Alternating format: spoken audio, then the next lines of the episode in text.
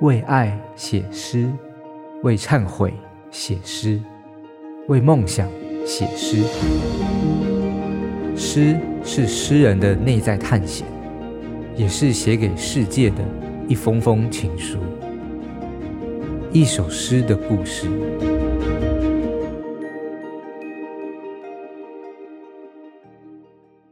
大家好，我是詹嘉欣。今天我要跟大家分享我写《无声的催眠》这首诗的故事。这首诗是我十八岁的时候，高三的时候写的。当时和母亲的关系很紧张，因为那时候要考学测，补习回到家都十一点了。但是我回到家就会看到母亲坐在沙发上，问我怎么这么晚回来。那时候我有很多的烦恼跟压力，母亲并不懂。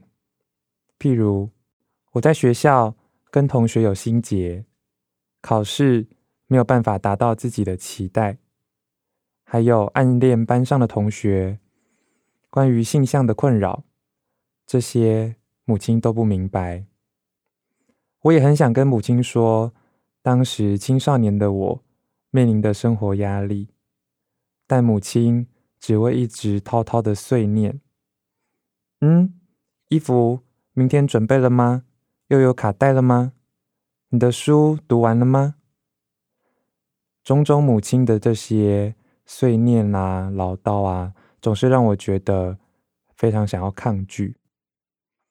在那时候的我，回到家里是充满压力的。母亲在菜市场工作。有一天，她买回了一株仙人掌。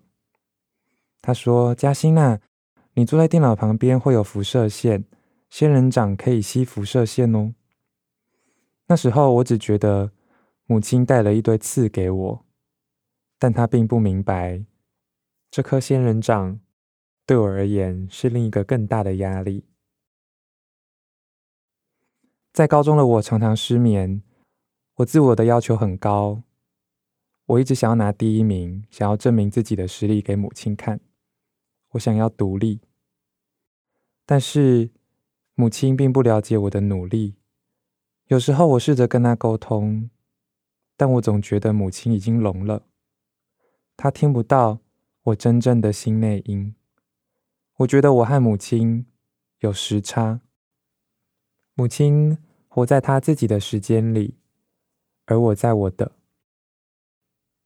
有一天，我们坐在餐桌的两端，母亲吃着荷包蛋，我喝着豆浆。我们看着彼此，内心有一些无奈，但也有一些深层的冲动。我跟母亲说：“其实我已经十八岁了，我已经长大了，未来上大学，我要一个人独立。”很特别的是，我记得那一天，那个早晨非常宁静祥和。母亲并没有否定我说的话，她也没有多说什么。在漫长的高中三年，母亲往往是发话者，而在那个早晨，换成了我作为说话的人。母亲仿佛在那一刻打开了耳朵，她听到了我真实的故事。我的压力，我的心事，而我也明白，母亲是深深爱着我的，只是她表达的方式，在青春期的我是无法理解跟接收的。在那一次的对话当中，我发现母亲开始聆听我所说的话，也因为那一次的对话，让我有了创作这首诗的灵感。因此写下无声的催眠。我那时候写完，我发现我在哭，因为我终于能够知道深层的自己也是关心着母亲，而我也明白母亲她也有表达的困境。这首诗，我觉得它是一个让我很释怀的一个起点。我用了文字，还有一些意象，让我的心情得到了安顿。这首诗在当年得到了新北市文学奖新诗的第一名，我非常惊讶。我只是很真诚的把我的心情写在诗中，这样竟然就可以得奖。我以为当时还在写诗的我是要用很多的技巧跟手法，但我想这就是文学真实的力量，带给人感情上的共鸣。后来，我成为了老师。我在今年出版的散文集《请问少年》，我也提到了这首诗。我给学生看我这首诗，说这是老师十八岁写的。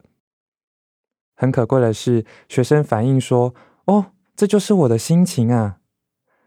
我也给学生的家长看，学生的妈妈说：“天哪，原来老师你也曾经有过我小孩的心情。”我发现。这是这首诗给我的礼物。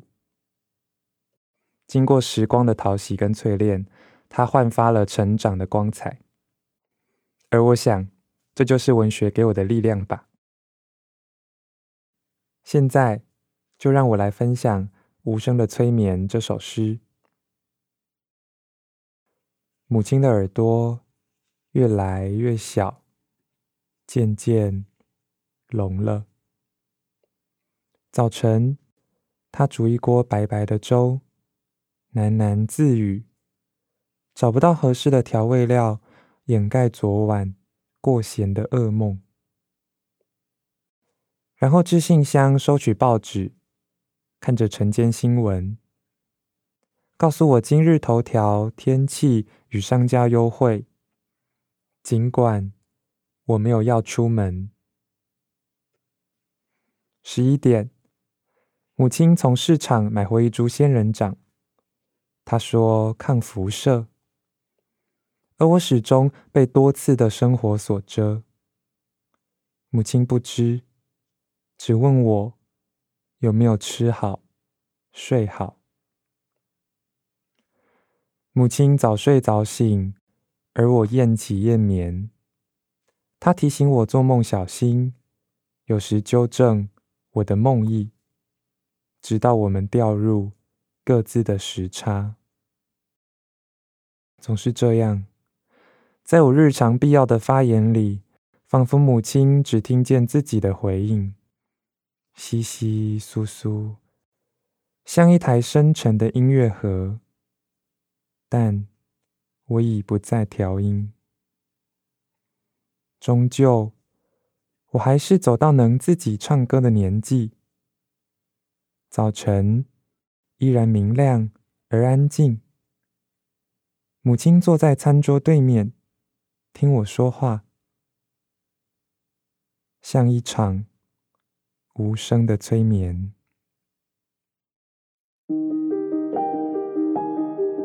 想听爱听，就在静好听。